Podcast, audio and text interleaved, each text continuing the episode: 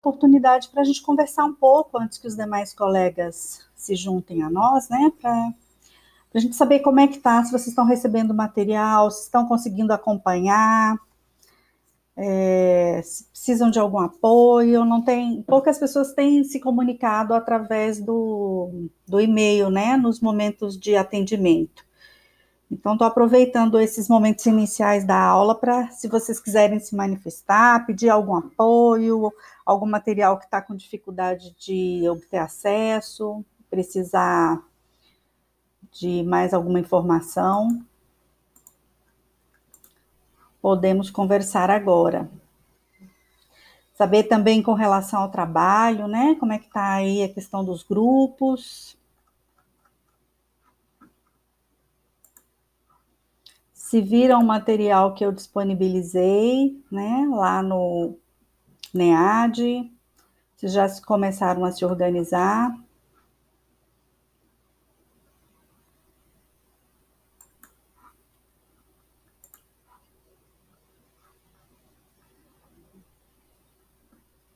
Luiz está falando aqui que está sem grupo. Você já fez contato com alguém da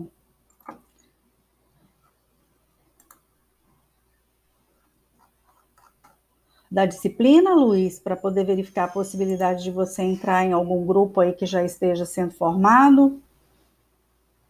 Essa turma tem um representante de, de turma para poder nos apoiar? Ana Paula Dias? Ah, ótimo, Ana Paula. Ah, ok. Com alguns nomes, né? Uhum. Então, eu acho que o Luiz poderia falar com você, né? Para ver a possibilidade dele entrar em algum grupo e, e começar já a trabalhar. Uhum. É, eu, é, eu percebi que tem algumas pessoas que não estão acessando, que estão inativos no sistema há muito tempo, Ana Paula, e eu mandei um e-mail para eles essa semana. É, um deles foi a Shirlene, mas a Shirlene ela está na outra turma, acho que o professor Gustavo Felício, eu já pedi até para ajustarem no sistema. Mas tem a Eteli, Francisco Wendel, Flávia Salles e o Matheus Fuertes. Fuertes. É, essas quatro pessoas não, não se manifestaram, não deram retorno. Vocês conhecem? Alguém tem contato com eles? Pois é, eles estão com o nome na turma, mas eles não estão acessando. É, me parece que não participaram nas últimas é, reuniões que nós tivemos. Que deixa eu verificar se algum deles participou na nossa aula síncrona inicial. Eu acho que não. Aí eu mandei um e-mail, né, semana passada, pedindo que eles dessem retorno. A única pessoa que me deu retorno foi a Shirlene, e eu já pedi para o professor, para o coordenador do curso, para que ele ajustasse o nome dela, dela, né, na turma do professor. A Ana Carolina também, Ana Carolina Paiva, ela informou que tinha trancado a disciplina. Também já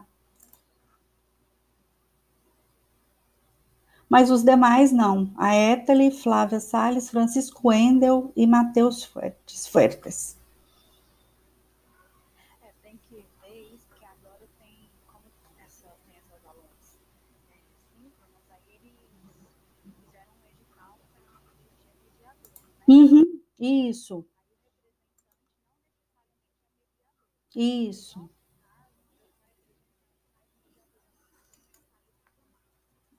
Isso. Ótimo, eu já vou anotar aqui. Thalita Tomás, vou colocar na minha lista. E qualquer coisa eu faço contato com ela para ver se ela tem algum, alguma informação.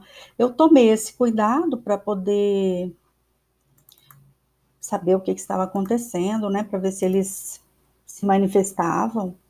Mas até agora, nenhum deles deu retorno, não. E eu fiquei bem preocupada. Até porque, assim, se não, não estão entrando, não estão fazendo as atividades, né? Isso não, não garante presença, vai só complicando a situação para eles.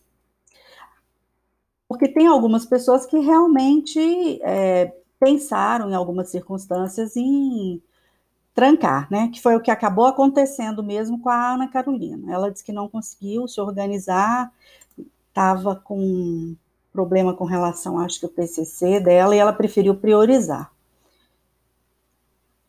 Mas os demais não se manifestaram, não disseram nada. Se vocês conhecerem, tiverem oportunidade de falar com eles, viu?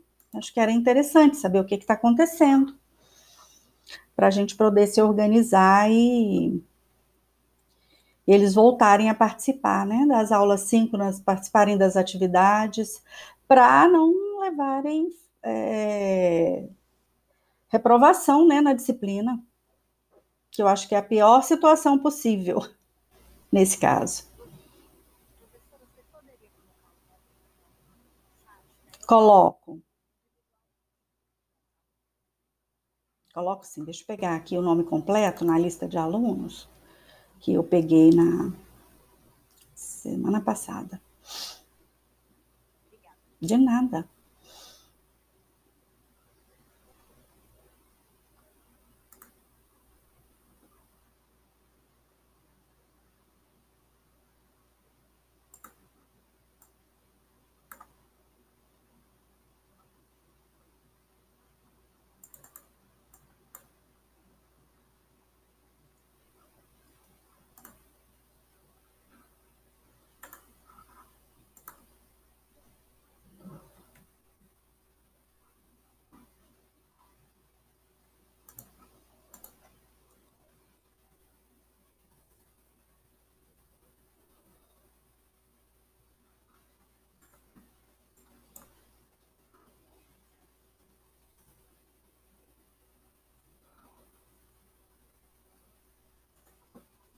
Coruscant.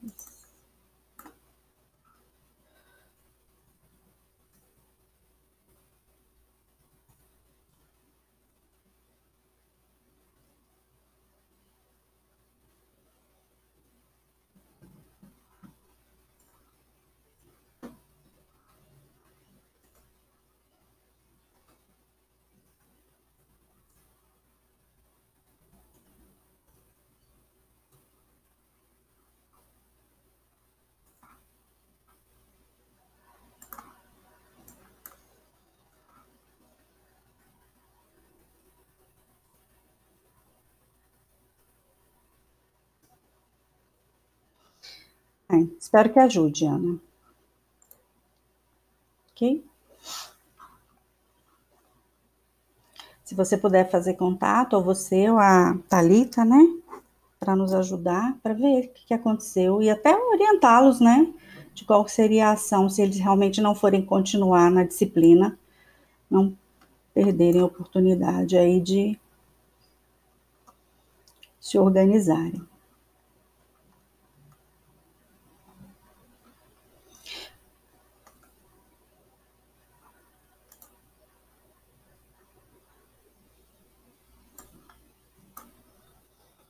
Vou gerar uma lista de presença aqui já, para a gente. Eu acabo caindo, tem que atualizar o sistema.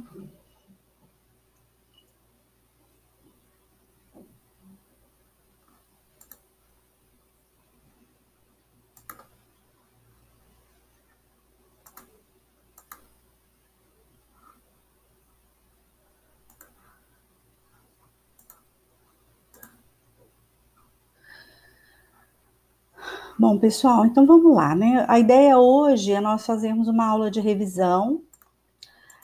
A ideia hoje é fazermos uma aula de revisão, né? Para falarmos sobre é, essas quatro primeiras aulas que tivemos, né? Desde aquela revisão das três primeiras aulas que vocês tiveram com a professora Natália. E ah, os três materiais que foram disponibilizados depois disso, né, via apresentação. Vocês têm recebido as apresentações, têm conseguido acompanhar, têm conseguido acompanhar o podcast que eu comecei a gravar para poder ajudar a acompanhar os slides e fazer as atividades? Acham que ajuda, não ajuda, precisa, não precisa? Deem um feedback aí, é importante.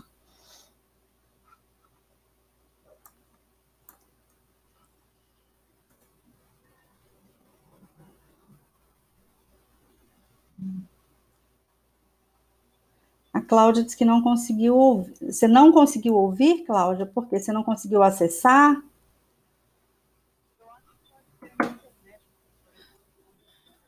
Ah, ok.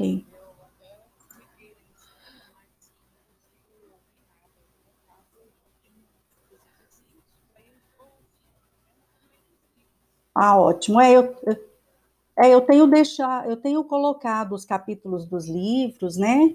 Justamente para ajudar, para poder facilitar para vocês, porque eu sei que às vezes não é todo mundo que tem acesso, né?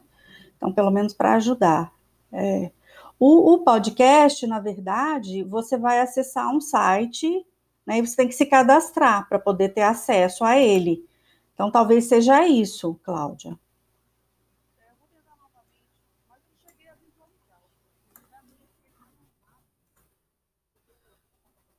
Ok. Uhum. De nada, Cláudia. Mais alguém?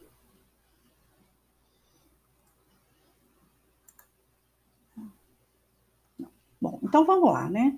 Vamos falar um pouquinho aí sobre esse material que a gente é, já trabalhou nesse, nessa primeira unidade. Porque hoje, né, a gente já começa a repassar para vocês, entre hoje e amanhã, eu já vou repassar para vocês o material referente à, à nova unidade, a unidade 2, né, onde a gente vai trabalhar o, o nosso plano de ensino aqui, para a gente não falar nenhuma bobagem, né?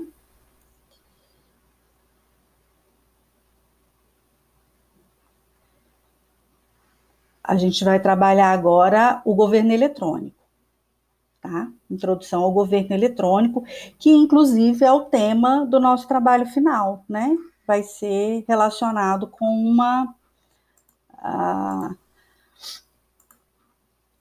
uma das aplicações de governo eletrônico, tá? Vocês conseguiram localizar ou estão precisando de alguma? Eu não me lembro se eu coloquei algum. Ah, eu coloquei um artigo, né? De inclusão digital e governo eletrônico, justamente para ajudar vocês a buscar algumas algumas referências, né? Alguns trabalhos, algumas oportunidades que teria para vocês avaliarem aí em qual segmento ou qual possibilidade de aplicação vocês iriam trabalhar no, no seminário, tudo bem? Perfeito. Mas se precisarem de alguma coisa, tá? Eu vou ver se eu acho mais alguma, de repente colocar aí uma, um, algumas sugestões de temas, tá? Eu vou anotar aqui. E aí eu coloco algumas sugestões de temas para aquelas pessoas que ainda tiverem com dificuldade poderem avaliar, tá? Qual o tema que vai trabalhar.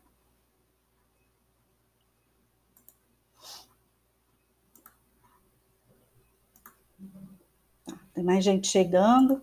Pessoal que está chegando agora, dá um alô aí no chat, tá? Porque a gente está gerando lista de presença pelo Meet Attendance, mas também pelo chat, tá? Então, se vocês não se esqueçam de dar esse, esse alô.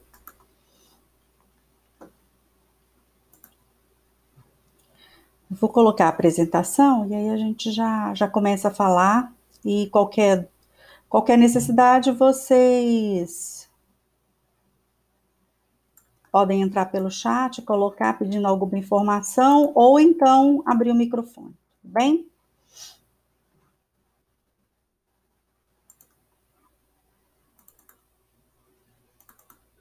Sim? Ah, apareceu? Que bom! Ele está na turma hoje? Que bom, Matheus. Ótimo, seja bem-vindo. Estávamos preocupados com você, Matheus, porque você ainda não tinha aparecido e não estava acessando o, o NEAD.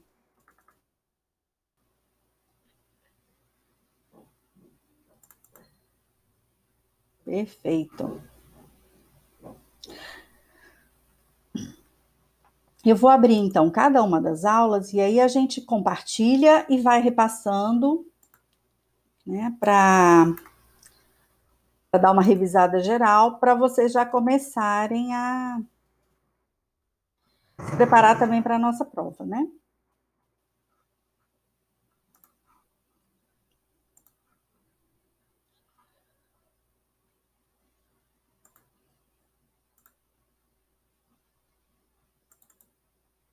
Vou passar rapidinho, tá? Para não. E aí, se tiver algum ponto que vocês querem que eu teça comentários mais específicos, me demore um pouquinho, vocês vão sinalizando para a gente poder é, parar ou fazer algum comentário mais específico, tudo bem? Então vamos lá, a gente falou rapidinho, né, sobre os gastos com TI, né, o, o, o qual é a aplicação de TI dentro das organizações e por que hoje, né, os gestores e as empresas se preocupam tanto, né, com relação à, à utilização da tecnologia da informação, né. Falamos um pouquinho aí da necessidade de se preocupar com essa questão das plataformas móveis, né, que hoje são as mais utilizadas, não só pelos indivíduos, mas principalmente pelas organizações, né, que se preocupam em estar tá sempre trabalhando aí na atualização de seus sistemas, né, na disponibilização de novos serviços, seja na computação em nuvem, né, mas principalmente para trabalhar as questões relativas à internet, que hoje faz parte da vida de todo mundo. Ok? Então a gente falou rapidinho sobre isso, né? O que, que, torna o serviço de informação, os sistemas de informação tão importante e por que, que as empresas estão investindo cada vez mais, né? Porque elas querem garantir eficiência, né? Então, se eu tenho excelência operacional, eu aumento a minha lucratividade, tá? E pensando principalmente nas novas possibilidades com relação a produtos, serviços e novos modelos de negócio, né? Tentando entregar produtos e serviços que criem valor para o cliente. Trazer relacionamento mais estreito, né, com cliente fornecedor, trabalhar melhor a tomada de decisão, porque a tecnologia da informação e os sistemas informatizados dão essa oportunidade, né, de você usar dados que você tem é, disponibilidade em tempo real, que sejam oriundos do mercado, né? Ou que sejam oriundos é, da sua relação com seus fornecedores, né? Com, com os seus clientes. E isso vai te garantir vantagem competitiva e principalmente a possibilidade de crescer e se manter no mercado, né? Bom, então a gente falou o que, que seria a tecnologia da informação, né? Que é o hardware e o software que uma empresa necessita para atingir seus objetivos organizacionais. E o que, que seria um sistema de informação? Né? Que é aquele sistema que vai coletar ou recuperar, processar, armazenar e distribuir informações que vão apoiar a tomada de decisão, a coordenação e também o controle em uma organização e que o sistema de informação ele vai auxiliar os gerentes e os trabalhadores a analisar problemas, visualizar assuntos complexos e criar novos produtos. Né? Então, ele auxilia todas as pessoas da organização, porque ele vai dar informação sobre pessoas, sobre locais, sobre tudo aquilo que for relevante significante para a organização tá? Então, o sistema de informação, ele vai pegar dados ainda não analisados, né? E vai transformar esses dados em informações, algo que seja significativo e, e útil para a organização, tudo bem? E essa informação, ela vai gerar conhecimento né, para a organização, porque através dela eu vou poder tomar decisões sobre qual o melhor caminho, né, onde é que a organização vai investir, onde é que ela vai gerar novos serviços, o que, que ela vai trabalhar para se tornar uma organização melhor, ok? A gente falou um pouquinho sobre as dimensões, né, de um sistema de informação, que ele envolve toda a parte da organização em si, então, ao definir que sistema se vai é, escolher para a organização, se a, avalia toda a estrutura, a parte de cultura, de negócios, quais são os processos de negócio que aquela organização trabalha, né? se avalia também questão da cultura interna, questão das pessoas, né? Como é que essas pessoas estão qualificadas, como é que elas foram treinadas, qual é o nível de motivação para também se pensar na questão de tecnologia. Então, tudo isso está envolvido dentro de um sistema de informação. Não se tem só, não se pode pensar em um sistema apenas na questão de, de tecnologia, né? Você tem que pensar na questão da estrutura da organização, e quando eu estou falando em estrutura, eu não estou falando só do desenho da organização, né? Se fala do todo, de qual é a história daquela organização, de onde ela veio, como é que ela funciona, e também das pessoas que estão ali dentro, bem? Então, quando se fala em gestão da informação e do conhecimento, a gente tem que pensar nesse conjunto, né? Nessa questão sistêmica que envolve recursos humanos, estratégia, né, finanças, computação, ciência da informação. Então, vem tudo isso né, com relação às suas origens e as perspectivas que se tem com relação à atuação e principalmente a interrelação, né? Como é que se organiza tudo isso dentro de uma empresa, dentro de uma organização, para que se consiga trabalhar todas as informações que são geradas ali dentro, né? Todo o conhecimento que se tem, se fazendo principalmente gestão do que já existe, né? buscando novas informações e conseguindo se fazer uma tomada de decisão que seja relevante, que garanta a sustentabilidade, ok? A gente falou um pouquinho da, dos componentes e uma, da estrutura de uma empresa, né, versus os sistemas de informação. Então, hoje, sim,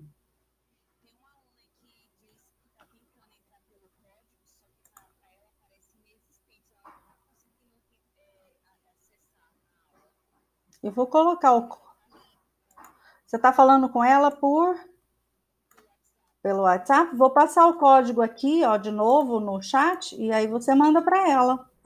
Mas não tem outro, esse é o código da reunião. De nada. Passa, passei aí para você, tá? Vê se consegue dar tudo certo. De nada. Vou ficar de olho aqui para ver se ela chama.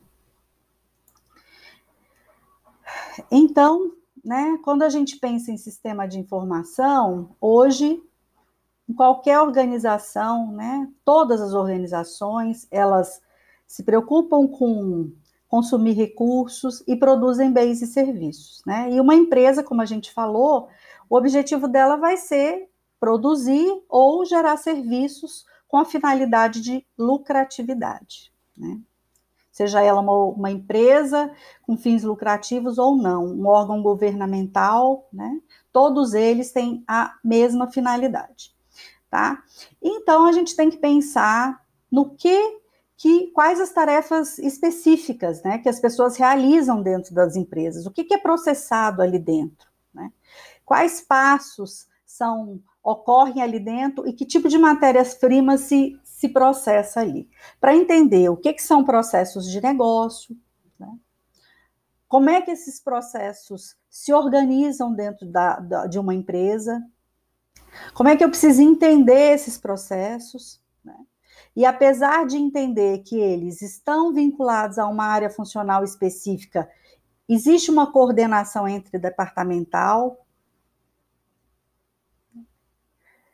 E qualquer organização, ela pode ser vista como uma coleção de processos de negócios. Né? A gente falou um pouquinho do tipo de processo de negócio que se tem por área funcional, a gente deu exemplo de algumas, né? Tem muito mais do que isso na organização, dependendo do segmento, da área de atuação, né? Como é que ela funciona, o tamanho da organização, se é uma organização que trabalha sozinha e produz e comercializa tudo, ou se ela terceiriza algumas coisas. Então, tudo isso vai depender de como a organização funciona. E a gente falou um pouco de como a tecnologia da informação pode servir para aprimorar né, os processos de negócio, porque ela automatiza etapas, substitui etapas sequenciais, né, elimina atraso, melhora a, a, a, tomada de decisão. Então, a análise desses processos de negócios é que vão permitir que os gestores entendam de que forma eles podem torná-los mais eficientes e mais eficazes, ok? E a gente falou um pouquinho sobre os níveis de planejamento em gestão, considerando-se, né, desde uma gerência operacional até uma gerência sênior, considerando-se é, que tipo de decisão é tomada, que tipo de decisão é tomada ali, né? E que tipo de informação, né?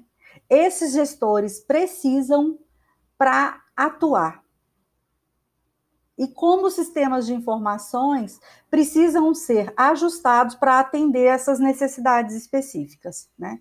Então, quando eu penso numa gerência sênior, eu vou pensar que eles trabalham no nível estratégico da organização, vão tomar decisão sobre o todo, né? então, eles precisam de informações sobre o desempenho geral do negócio.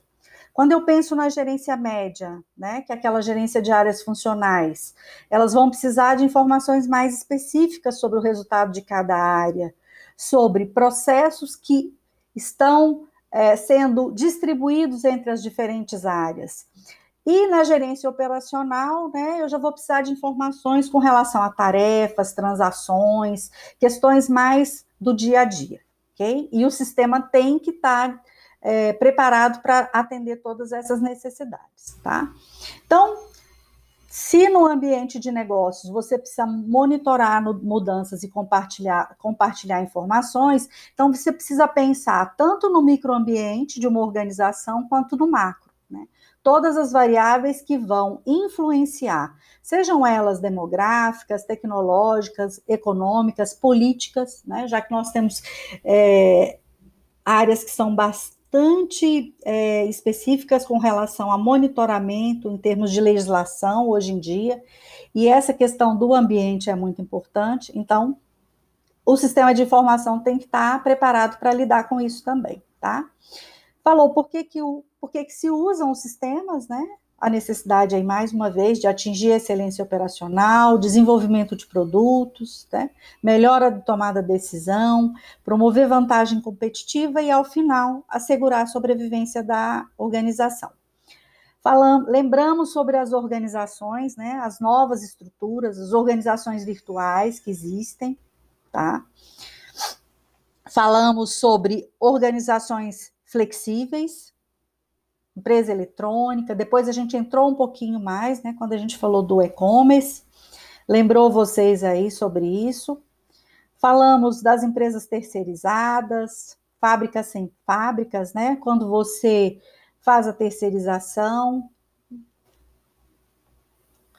Falamos de grupos de interesse, né, ou os stakeholders, falamos de consórcio, falamos de várias estruturas, lembramos de estruturas orientadas a processo, né? que é aquela que vai trabalhar basicamente os processos de negócio, onde você tem um líder do processo que vai entender do processo na sua totalidade e que vai atuar de uma forma consultiva, né, para poder incluir todo mundo, garantir que aquela interdepartamentalidade seja lembrada quando se forem estudar os processos de negócio para que os vários responsáveis né, desses processos sejam incluídos na avaliação né, dos mesmos e na sua melhoria. Falamos um pouco da estrutura matricial, das estruturas em redes, né? Entendendo que os sistemas de informações gerenciais, eles são baseados nas estruturas, exigem, né, enquanto tecnologia, qualquer tipo de estrutura uma, que uma organização pode adotar, então você pode adotar em qualquer lugar, né? Em qualquer lugar eles podem existir, podem ser pequenos ou podem ser muito grandes, e vão garantir uma administração eficiente a qualquer tipo de empresa, desde que sejam bem selecionados e escolhidos, né, gente? Que sejam pensados em função de todas aquelas características que a gente falou lá atrás, porque se o gestor e a equipe responsável pela decisão sobre esses sistemas não se preocuparem com isso, não olharem né, para dentro e para fora da organização sobre aquilo que é relevante, ele não vai funcionar, não vai dar certo, ok? Então vamos passar para o segundo, para nossa segunda aula. Vamos fechar essa.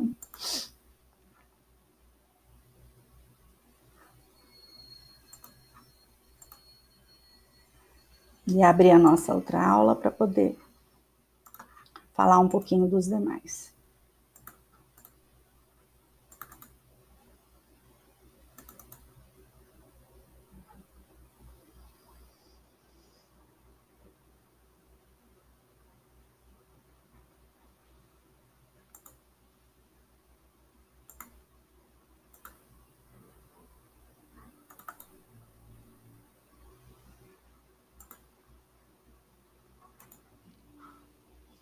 Bom, a gente também falou sobre os tipos de sistemas de informação, né?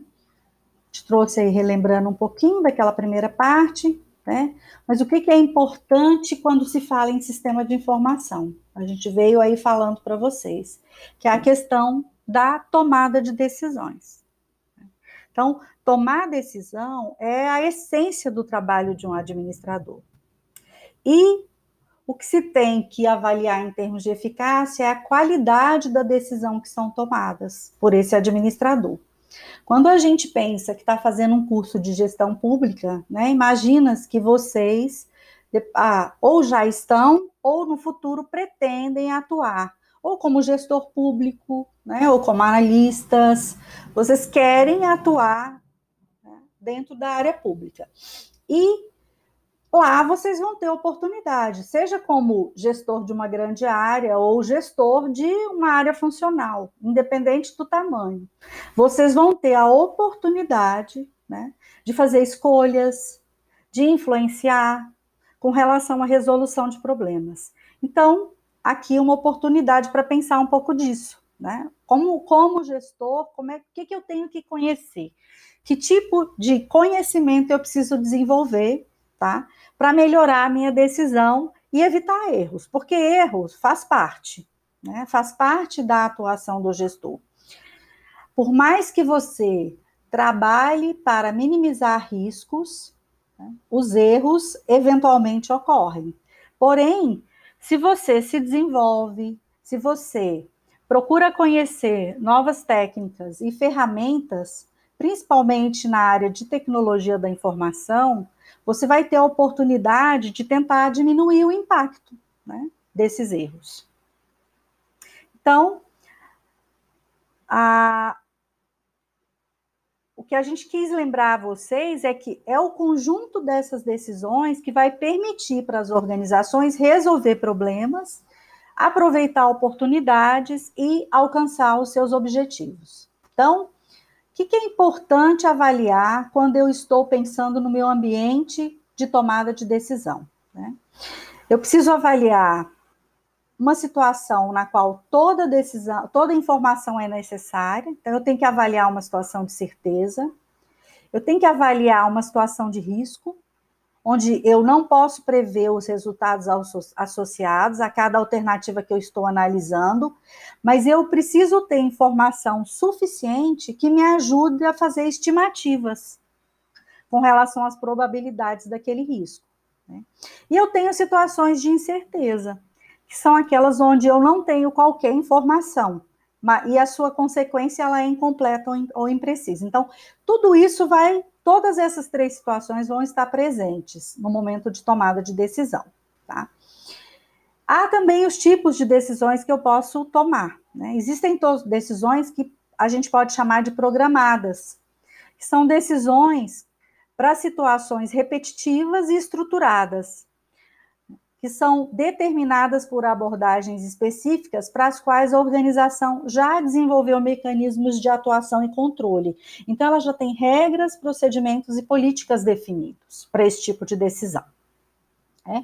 Ou ela vai construindo essas regras, procedimentos e políticas, porque a gente já viu né, que nada, seja em ambiente interno ou externo, é, ah, são situações que não, pode, que não podem mudar elas estão em mutação e a organização e os seus gestores precisam ter flexibilidade suficiente para, em determinados momentos, se adaptarem.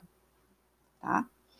Existem decisões não programadas, que são soluções específicas para resolver situações desestruturadas e pouco frequentes. E já que a informação é incompleta e ambígua, você vai precisar usar do seu julgamento, intuição e princípios do decisor para poder tomar decisão naquele momento, tá? Então, a gente traz alguns exemplos aí, né, de tipos de decisão de acordo com natureza, ambiente, método e técnicas de apoio à decisão informando que tipo de decisão se pode tomar em termos de programadas ou não programadas, né? Como é que elas seriam classificadas, por exemplo? Se é uma decisão programada, ela é rotineira e programada, né? Programáveis. Se é não, singulares e específicas. Em termos de natureza, se ela é bem definida ou ambígua. Em termos de ambiente, né? Se é estruturada ou desestruturada. Em termos de método, estática, informações disponíveis, ou dinâmica, informação não disponível. E as técnicas que se podem aplicar para apoio à decisão em cada um dos tipos de decisão. Né? Onde você pode aplicar regra e procedimento, modelos, planilhas e orçamento, que é o caso de decisão programada, e o caso de não programada. Então, isso daqui é modelo né, para lembrar você que nesses tipos de decisão você vai ter que contar com seu conhecimento. Ou se você não consegue, você vai ter que julgar, né, estabelecer algumas simulações, avaliar cenários, contar também com a sua intuição para poder tomar a decisão. Te falou um pouquinho do ambiente, né, no nível organizacional e os tipos de decisão. Então, em ambientes de certeza, é, ou incerteza, como é que eu vou atuar? Quando eu penso no nível organizacional, ele é um nível mais operacional ou um nível mais estratégico? A gente falou na pirâmide na aula anterior. Né? Então, tudo isso vai influenciar. Quando eu estou falando de um nível estratégico, eu estou num ambiente de muito mais incerteza e onde o tipo de decisão é muito menos programada. Então eu vou ter que contar, vou ter que contar mais com análise de cenário, vou ter que contar mais com a minha intuição, tá? Enquanto que num nível operacional, você tem muito mais regras, você tem muito mais procedimentos definidos, o seu ambiente de certeza é maior e o seu tipo de decisão acaba né, estando mais próximo de uma decisão programada. Pode acontecer algo diferente, lógico que sim. Né? É aquilo que a gente falou. Se você, se o ambiente muda, precisa haver flexibilidade para avaliar, mas ainda assim a oportunidade para olhar para o que aconteceu no passado, né? E tentar avaliar como é que você vai atuar a partir de agora? Por isso que a gente fala que é tão importante você fazer gestão do conhecimento dentro das organizações. Se você tem informações sobre o que ocorreu no passado, que tipos de caminhos a organização percorreu, como é que ela vem trabalhando e se estruturando de lá para cá, se você tem esse conhecimento, você consegue montar cenários para atuar para o futuro. Você consegue, pelo menos, é, avaliar de uma forma mais coerente como é que você pode trabalhar. Né? E se você tem informações do ambiente, isso também pode te ajudar é, a tomar decisões com relação ao seu futuro. Né? Onde é que eu quero chegar? Qual é o caminho que a organização pretende percorrer? Bem?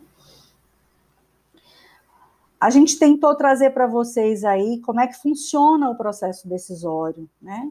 Considerando que ele tem seis etapas sequenciais, desde o diagnóstico de determinada situação, a avaliação de alternativas, né, o desenvolvimento de algumas alternativas, a avaliação dessas alternativas, a seleção e implementação das alternativas que se considerarem co coerentes, o monitoramento e feedback, né, para uma nova situação de uma nova identificação de decisão.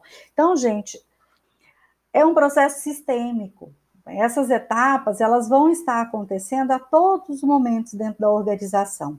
Todas as vezes que um gestor ele precisa tomar uma decisão, ele vai estar avaliando esse processo de seis etapas, né? algumas já conhecidas, outras absolutamente novas, mas sobre as quais ele vai precisar atuar para de decidir, principalmente. Né? Então, a gente falou que há diferentes interesses, especializações e níveis dentro de uma organização. E que, em função disso, você vai precisar de diferentes tipos de sistemas de informações empresariais. Tá? Você tem sistemas também para diferentes níveis de gerência, né? desde os sistemas de processamento de, transa de transações, aqueles relacionados com a inteligência empresarial, que podem ser os sistemas de informações gerenciais, os SIGs, os sistemas de apoio à decisão e os sistemas de apoio ao executivo. E aí a gente vai abrir cada um deles. Tá? A gente falou sobre aqueles sistemas vinculados a interesses, especializações e níveis, né? aqueles que abrangem toda a empresa, que vão apoiar principalmente aquele nível gerencial é, estratégico, que seriam os aplicativos integrados, onde se vão trabalhar planejamento de recursos, gestão da cadeia de suprimentos, gestão de relacionamento com o cliente, os sistemas de gestão do conhecimento, né, onde você tem a, aplicações que vão manter um histórico de tudo que ocorreu ali em termos de o que, que a organização, como é que ela se desenvolveu, né? o que, que ela trabalhou de melhoria de processos. E a intranet e a extranet da organização, que também são sistemas que vão abranger toda a empresa. Tá? Então, vamos falar um pouquinho sobre cada um deles. Né? Quando a gente fala de sistemas de, de processamento de transações, a gente está falando daqueles sistemas que vão realizar e registrar transações rotineiras necessárias para o funcionamento organizacional. Então, ele vai monitorar o fluxo de, de todas as transações dentro da organização. Trazemos alguns exemplos, né? Registro de pedidos, sistema de reserva, folha de pagamento. Então, esses sistemas trabalham tarefas, recursos e metas pré-definidos e estruturados e são fontes de informação para outros sistemas. Então, eles vão gerar informação para que outros sistemas trabalhem a fim de gerar conhecimento, lembra? Né? Sobre o todo. Os sistemas de inteligência empresarial, né, que são outro tipo, já vão fornecer informações de um nível mais elevado, apoiando a tomada de decisão gerencial. Vamos trabalhar com dados e ferramentas que organizam, analisam e disponibilizam dados para ajudar a gerente e outros usuários corporativos. Ah, peraí, que tem alguém chamando aqui. Vinícius. Vamos voltar, né? Que a gente estava aqui. A tomarem decisões embasadas nas informações que foram geradas, ok? Então, esses sistemas de inteligência empresarial hoje, eu acho que estão em todos os tipos de organização, desde as menores até as maiores, porque é, é difícil hoje pensar em tomar decisão sem ter um sistema por trás que te garanta né, essa oportunidade, que traga esse conjunto de dados e que ajudem todas as pessoas da corporação a trabalharem as decisões que vão tomar sobre onde é que a gente vai investir, né? De que forma se vai investir. Por isso a gente fez questão de trazer.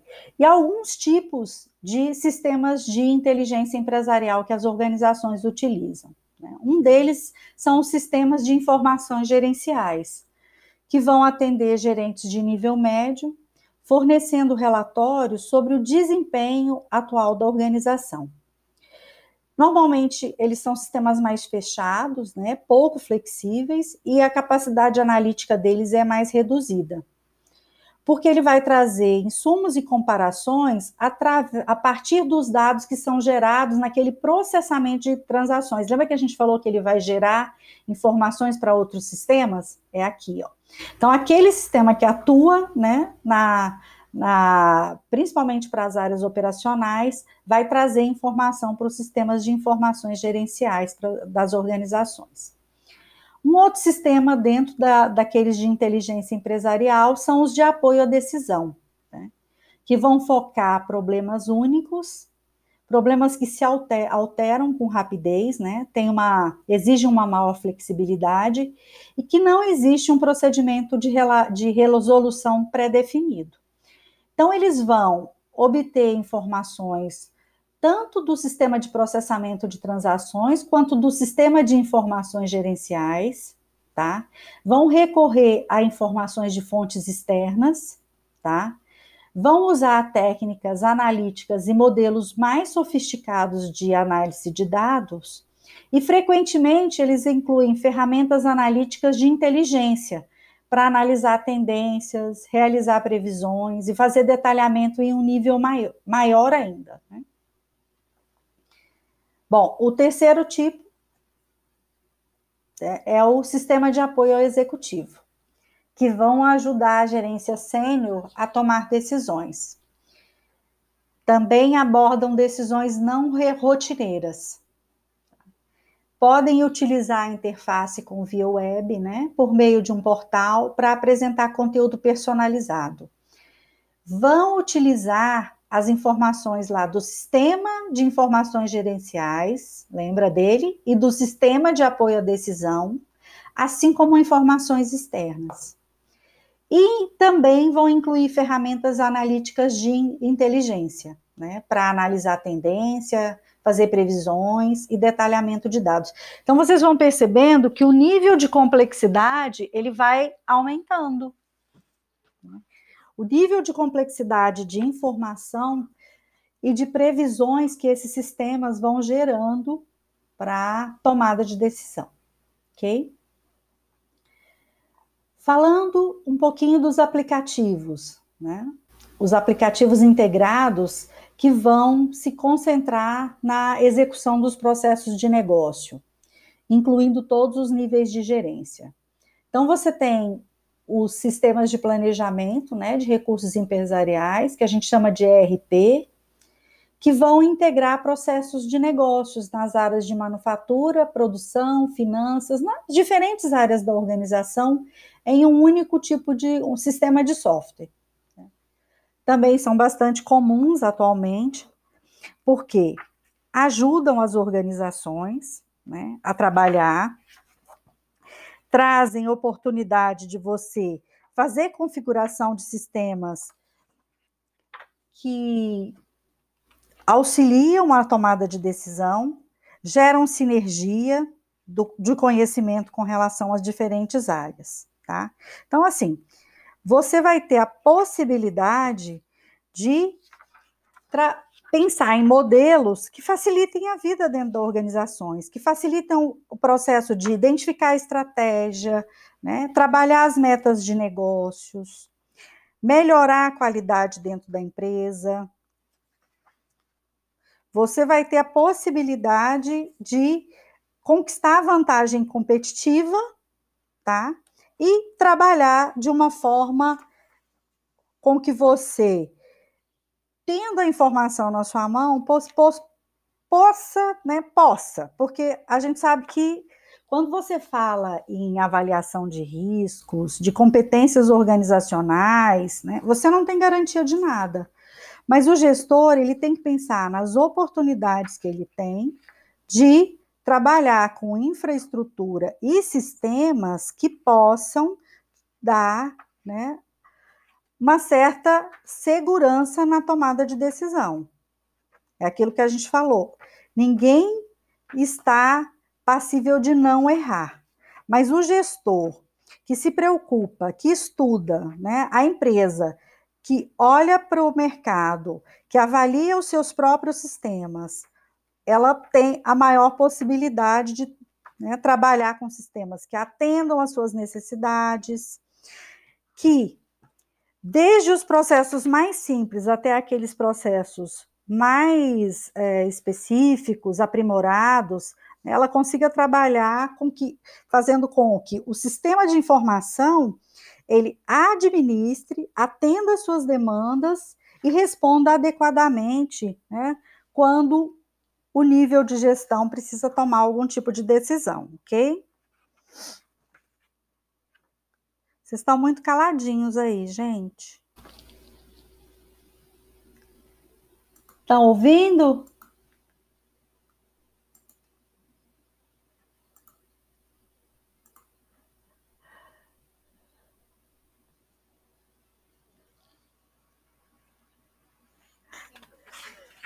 Quem que conhece um ERP aí que pode dar uma, Uma dica: já trabalhou em alguma empresa que trabalhou com um sistema desse tipo aí, ó, de planejamento de recursos empresariais?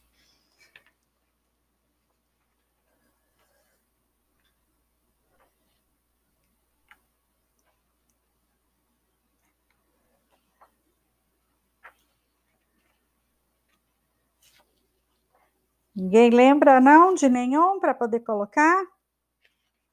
Não lembra do que viu no livro?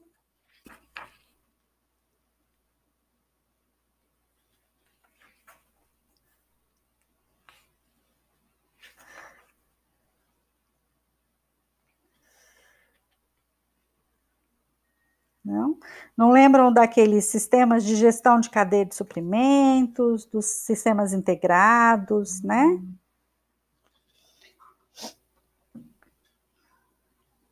Então, to, toda a organização, se você trabalha, você vai se encontrar com eles a qualquer momento, tudo bem? Então, vamos falar de mais um aplicativo integrado, né? O sistema de gestão de cadeia de suprimentos, que vão administrar a relação das empresas com seus fornecedores. Né? Tornam essa relação mais fácil, rápida, porque vai compartilhar informação, né? E vão automatizar o fluxo de informações através de fronteiras organizacionais, bastante utilizado hoje por grandes empresas, né? Principalmente empresas que terceirizam os seus processos relacionados à produção ou distribuição, tá? porque você tem a possibilidade de tudo isso que a gente falou, buscar insumos, produzir e entregar mercadorias e serviços com eficiência, tá? Sistemas de gestão de relacionamento com o cliente, os famosos CRMs, né? Que vão coordenar os processos que lidam com o cliente, tanto em relação a vendas, marketing ou serviços. E também vão otimizar receita, satisfação e retenção de cliente e os sistemas de gestão do conhecimento, que é aquilo que a gente falou, né? Vai melhorar a administração de processos. Se eu tenho, né? Se eu faço cap captura, se eu consigo monitorar de que forma os meus processos estão sendo trabalhados, estão sendo melhorados, eu vou poder aplicar esse conhecimento, ganhar experiência, tá? E trabalhar melhor ainda. Bem?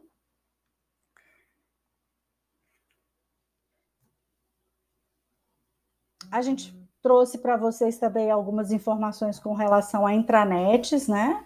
Que são os sites internos da empresa, acessados somente pelos funcionários, e que hoje a maioria das empresas já liberam para que você acesse pelos smartphones, né? Mesmo sendo um site interno, você pode acessar externamente através do smartphone, através de um laptop, né?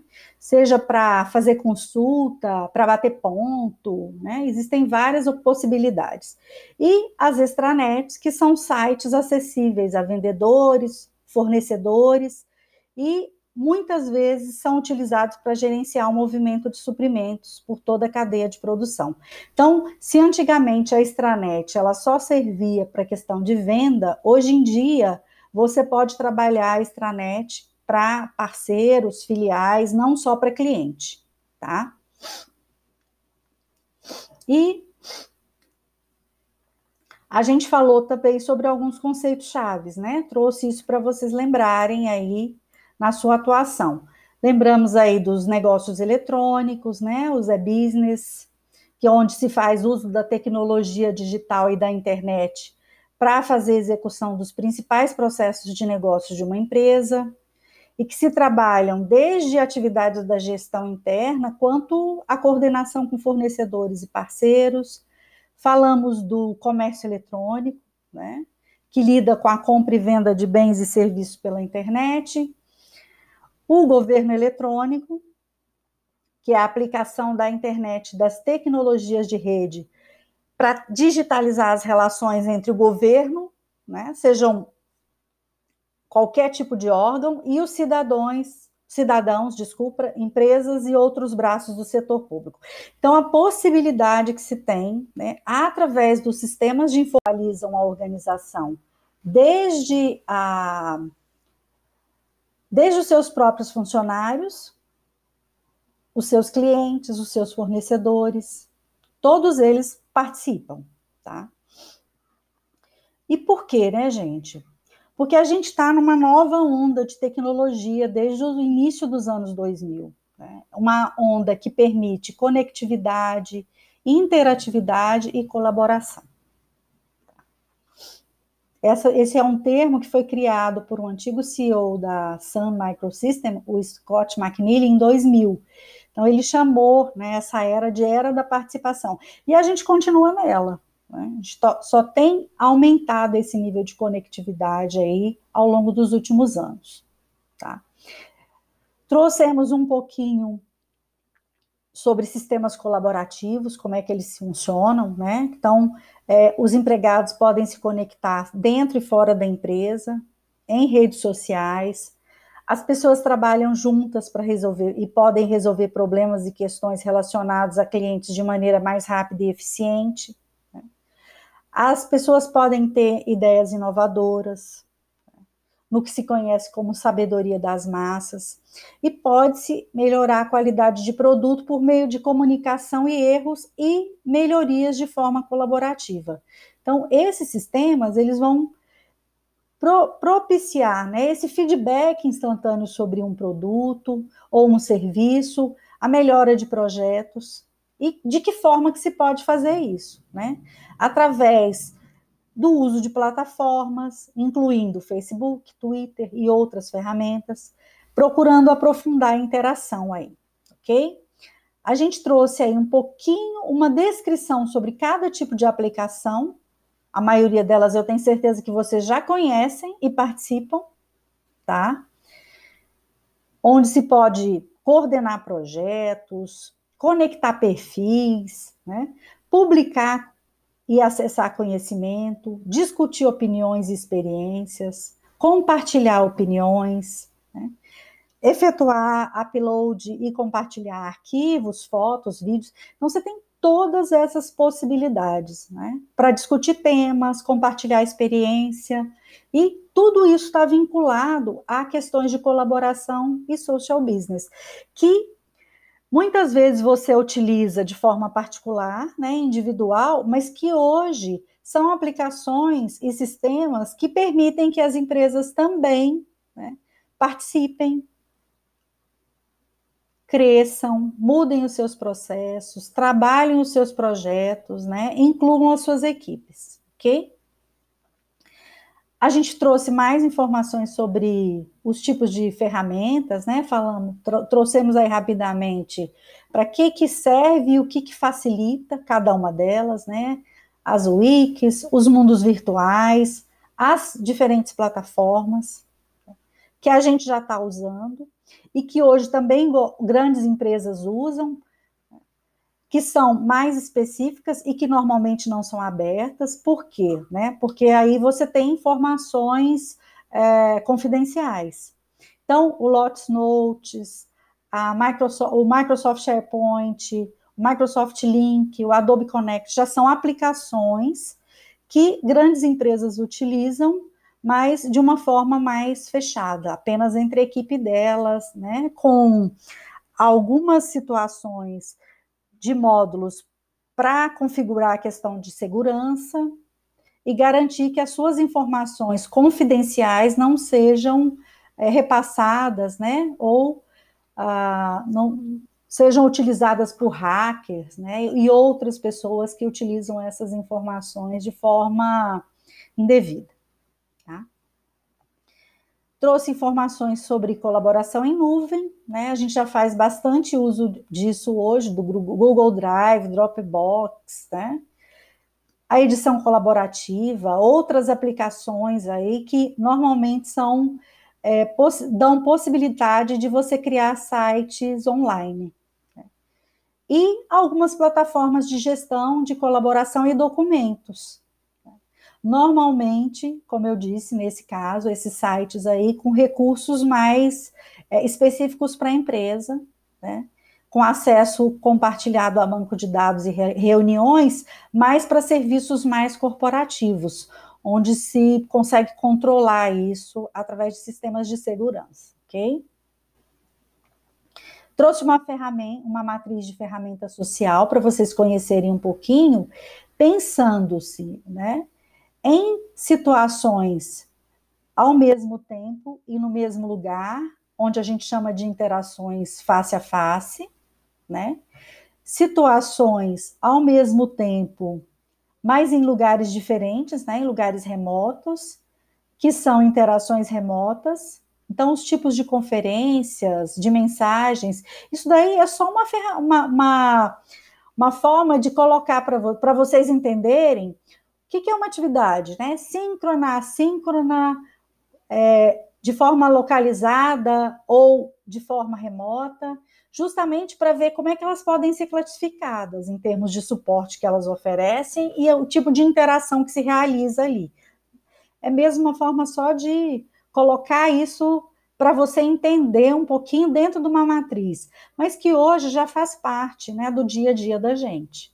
Então, aquilo que você, se você está trabalhando numa organização, ou o fato da gente estar tá numa situação dessa, por exemplo, aqui, né, de aula hoje, nós estamos hoje numa situação assíncrona, né, mas em lugares diferentes, a gente está numa interação remota.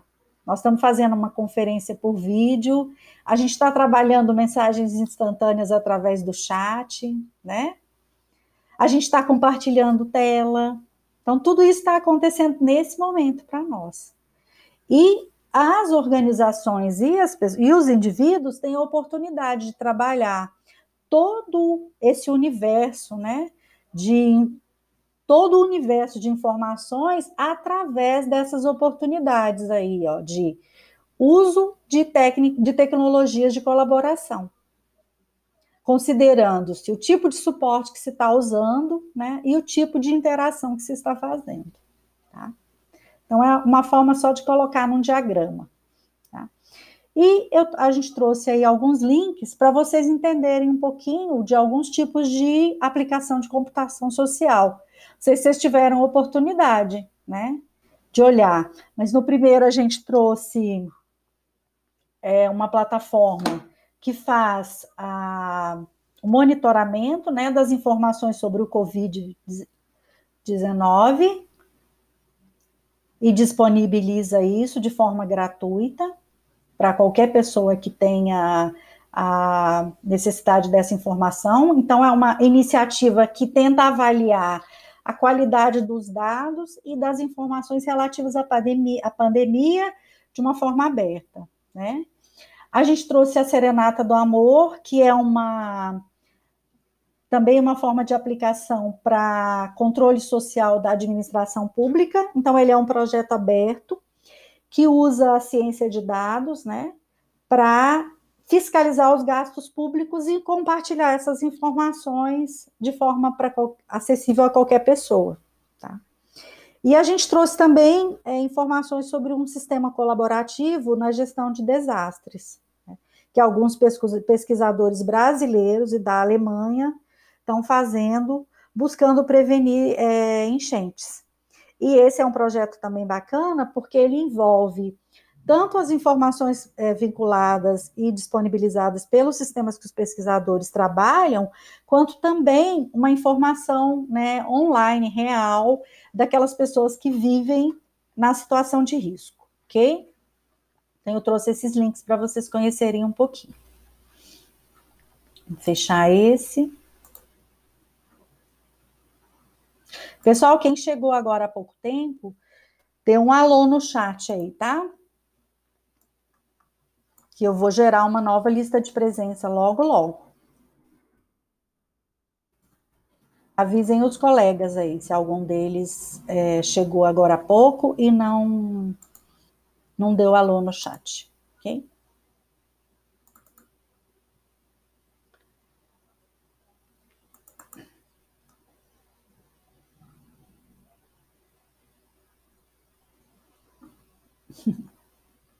Avise aí, Ana Paula, porque nos ajuda.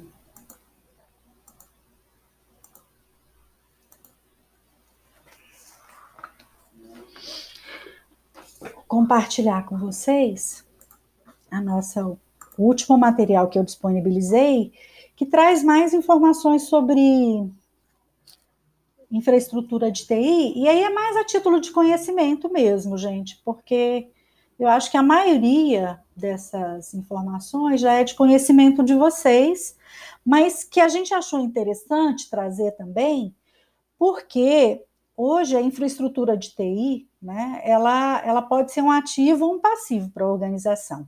Então, um gestor ele tem que pensar em termos de tecnologia certa quando ele avalia preço, né? Quando ele avalia qual que é a necessidade em termos de desempenho organizacional,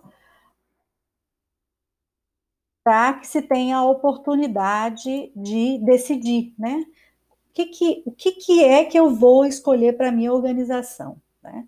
Que tipo de sistemas eu vou trazer, que tipo de, de hardware eu vou trazer, né?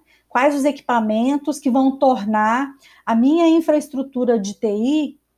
É, ah, Ritiele, Ritiele, tudo bem, eu já verifiquei aqui, Ritiele, obrigada.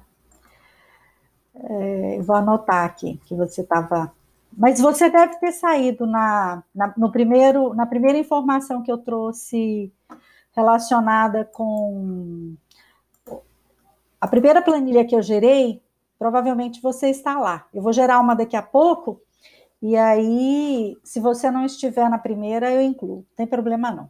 Então, a, qual que é a preocupação do gestor quando ele está se decidindo, né? Por equipamentos ou por softwares? Ele tem que pensar em como ele vai tornar a sua infraestrutura gerenciável, né? Como é que ele vai reduzir custos sem é, comprometer a eficiência operacional da organização né? É aquela história do fazer mais com menos. Então, por isso que a gente quis trazer para que vocês conheçam as principais tecnologias, né? De armazenamento de dados, é, os principais tipos de software que são utilizados em empresas e quais são as tendências mais relevantes, né? E quais as questões envolvidas nessa administração de recursos de hardware e software. Então, a gente trouxe aí dentro de uma infraestrutura de TI, né? Quando você considera o hardware do, do computador, o que, que, seria um data center, né? O que, que, é uma infraestrutura de tecnologia da informação? O que, que esse tipo de instalação reúne? Né? Que tipos de sistemas estão ali dentro? E eu não vou ler, porque eu acho que não precisa, mas tá aí para vocês pesquisarem, tá? Te trouxe os componentes da infraestrutura, né? Um gráfico falando dos cinco elementos principais da infraestrutura de TI, que seriam o hardware, software, tecnologias de gestão de dados, tecnologias de rede e telecomunicações e serviços de tecnologia. Lembrando que esses elementos, eles precisam ser coordenados entre si, né? Então, para gerar aquela sinergia, né, precisa que você avalie que esses sistemas se conversem, né? Que eles gerem informação que seja transformada em, em conhecimento para a organização.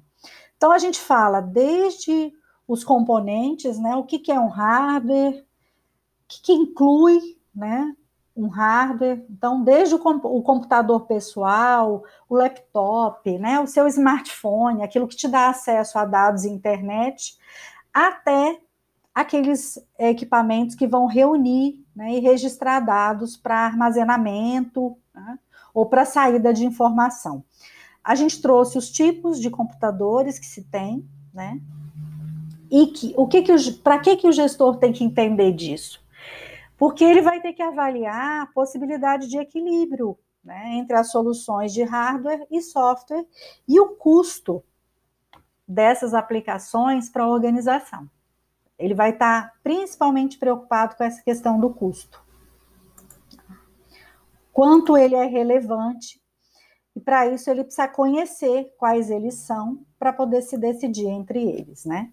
E de acordo com a sua necessidade. Porque é lógico que uma empresa pequena não vai precisar de um supercomputador, né? Mas ela vai precisar, talvez, de um mainframe, né? Então, ele vai ter que avaliar qual tipo de equipamento vai ser necessário para poder conversar, por exemplo, com uma empresa fornecedora, uma empresa prestadora de serviços. Pode ser que ele vá terceirizar né, esse tipo de solução. Então, ele precisa conhecer para poder decidir, tá? Ele precisa conhecer sobre a tecnologia né, de armazenamento de dados, tanto dados de entrada ou dados de saída, para também tomar decisões. Né? Quantas empresas hoje trabalham, por exemplo, com terceirização de dispositivos de entrada e saída de dados? Né? Todos os computadores da empresa são terceirizados. Tá? Ela, é, ela não tem é, equipamentos de saída também, ela terceiriza tudo. Então, tudo isso é importante para se decidir de como se vai trabalhar dentro da organização. O que, que é mais rentável, o que, que é melhor para a decisão naquele momento. Em serviço público, isso é muito comum, tá? Terceirização desse tipo de dispositivo. Então, um gestor precisa conhecer para poder decidir, tá? Bom, e aí a gente traz um pouquinho, e aí eu acho que é importante de falar sobre a questão das tendências, né? Se a gente lembra que hoje, né, você tem uma crescente capacidade, é, tanto do hardware quanto de tecnologia de rede, a, a gente entende por que, que as empresas vêm mudando a maneira como elas organizam a sua capacidade computacional. E por isso elas confiam cada vez mais nas redes e nos dispositivos móveis portáteis, que é o que está acontecendo, né? A, a, são essas tendências que a gente está vendo aí, ó, de trabalhar-se com plataformas digitais móveis, trabalhando-se com smartphones, notebooks menores, né, cada vez menores, tablets, leitores digitais, né? A, a oportunidade de consumerização de TI e de uso de dispositivos pessoais no ambiente de trabalho. Isso no passado não existia, né? Você tinha que usar o computador da empresa, você só podia usar o celular da empresa, e hoje não é assim, né? Você acessa a rede da empresa no seu celular pessoal. Você participa de um grupo de troca de informações, né, no seu smartphone você usa o seu próprio tablet. Então, as organizações estão mudando né, nesse tipo de atuação e criando novas oportunidades, o que também gera novas preocupações. A gente vai falar lá na frente, né? Então, a parte de nanotecnologia, computação quântica, os processos de virtualização, né? Então, você tem a possibilidade de apresentar um, um, conjunto de recursos computacionais de forma que todos possam ser acessados, né, independente da configuração física ou localização geográfica. Então, um único recurso físico, né, seja um servidor ou um dispositivo de armazenamento, ele vai oferecer múltiplos recursos lógicos para o usuário, tá? Então, a parte de computação em nuvem, né, que você pode ter uma nuvem pública, que é mantida por um provedor de serviços, por exemplo, a Amazon, ou uma nuvem privada, que vai ser operada exclusivamente para uma organização. Então, nisso daí, pode-se avaliar também o que, que é mais interessante para cada tipo de organização. Né? A tendência de redução de impacto, né, tanto relacionado com concepção, fabricação, utilização, descarte de material, quanto redução de consumo de energia, né, a questão dos processadores de alto desempenho e baixo consumo, e a computação autônoma, né, que também é uma tendência. Quando você lembra hoje nos softwares de firewall, de antivírus, eles mesmos já te avisam, né, quando é que você precisa fazer uma atualização, você não precisa mais ficar programando isso. Então, a, nesse processo de computação autônoma, o que se pretende é isso, né? Que os próprios softwares já tragam essa oportunidade de que isso aconteça de forma programada sem a atuação do usuário. Ele não precisa ficar se preocupando com isso, ok? Passando a Antes da gente começar a infraestrutura de software, pessoal, eu vou fazer uma atualização do sistema e vou gerar uma lista de presença, tá?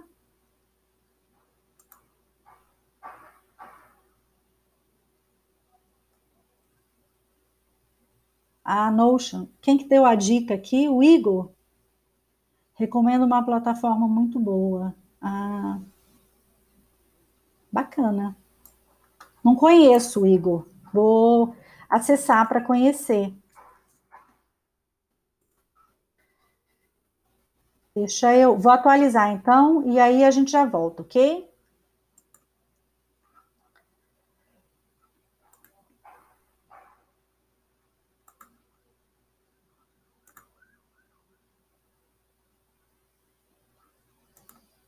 Deixa eu entrar aqui no nosso, no nosso chat e gerar uma nova lista. Ah, ok. Bem direitinho. Ótimo. Vamos voltar à nossa apresentação aqui. Então, pessoal, assim como o Igor trouxe, eu acho que é importante vocês trazerem essas informações, entendeu? De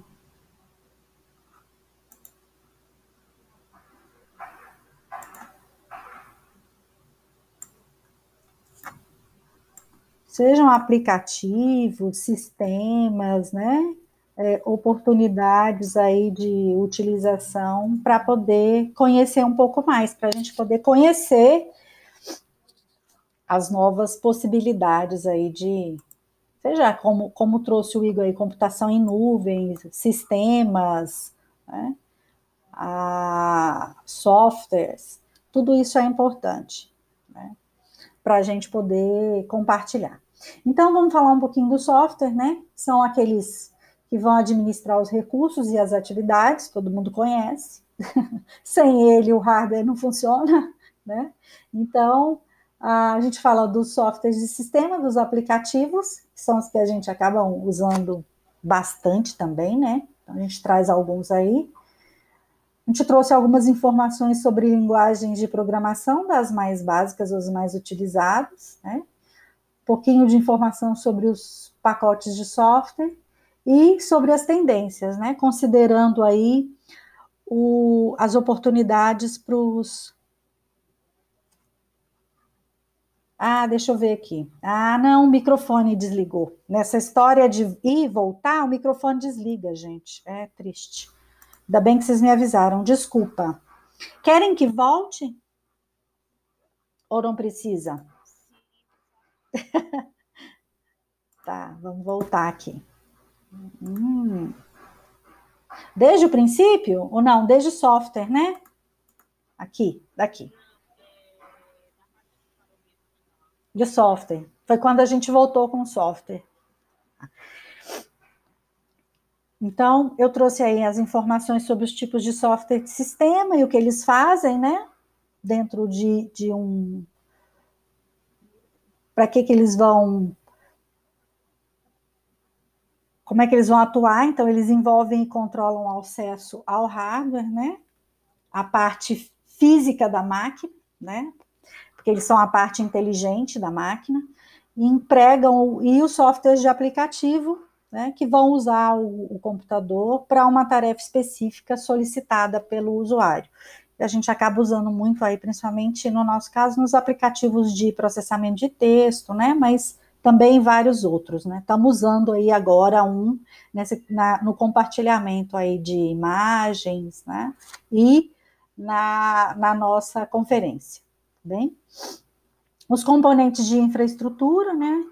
Eu trouxe algumas informações sobre linguagens, as mais conhecidas ou mais básicas, os pacotes de software, e aí desde processamento de textos, gerenciadores, né, os recursos gráficos ou uh, navegadores web e as tendências, né? Hoje existem, existem softwares que são de códigos abertos e que podem ser modificados, trabalhados por comunidades.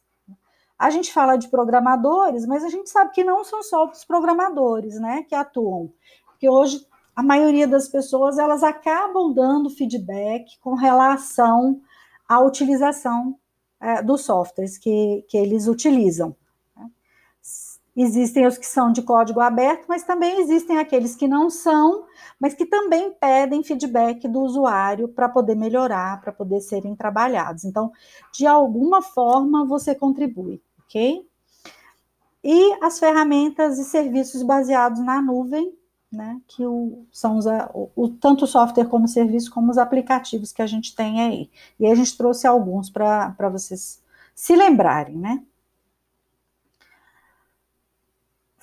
Trouxemos também lembranças aí, lembrando a questão da tecnologia de gestão de dados, né? A MIX, que é a mídia física, mais o software especializado para organizar os dados e disponibilizar para o usuário. Né? Então, são os famosos sistemas que a gente utiliza, porque o software ele vai organizar, gerenciar e processar os dados relativos a qualquer informação da, a, que, a, que a organização precisa. Então, desde a parte de estoque, cliente, fornecedores, né, serviços, processos dentro da organização. Tudo bem? E um outro componente que é a tecnologia de rede e telecomunicações, né? Que vai proporcionar essa conectividade entre funcionários, clientes e fornecedores. E que inclui né, as tecnologias para operar tanto aquelas redes internas da empresa, né, os serviços que são prestados por companhias telefônicas ou de telecomunicações, as tecnologias para operar os sites e conectar outros sistemas pela internet. Okay? Nos serviços de tecnologia, você tem pessoas, e aí a gente chama pessoas como equipes ou empresas, que vão operar e gerenciar esses componentes de infraestrutura, que, como a gente disse, podem ser internos à empresa ou podem ser sistemas internos, externos, né? Assim como a, essas equipes ou empresas. E a integração de sistemas, né, para garantir que a nova infraestrutura seja compatível com antigos sistemas. Como a gente já falou, as organizações precisam se adaptar precisam melhorar os seus sistemas e os seus é, processos, e para isso elas vão trabalhando é, novos, novas tecnologias ou novos sistemas que vão se integrando aos antigos. Agora, você tem que ter uma forma de fazer com que esses dois sistemas conversem, né?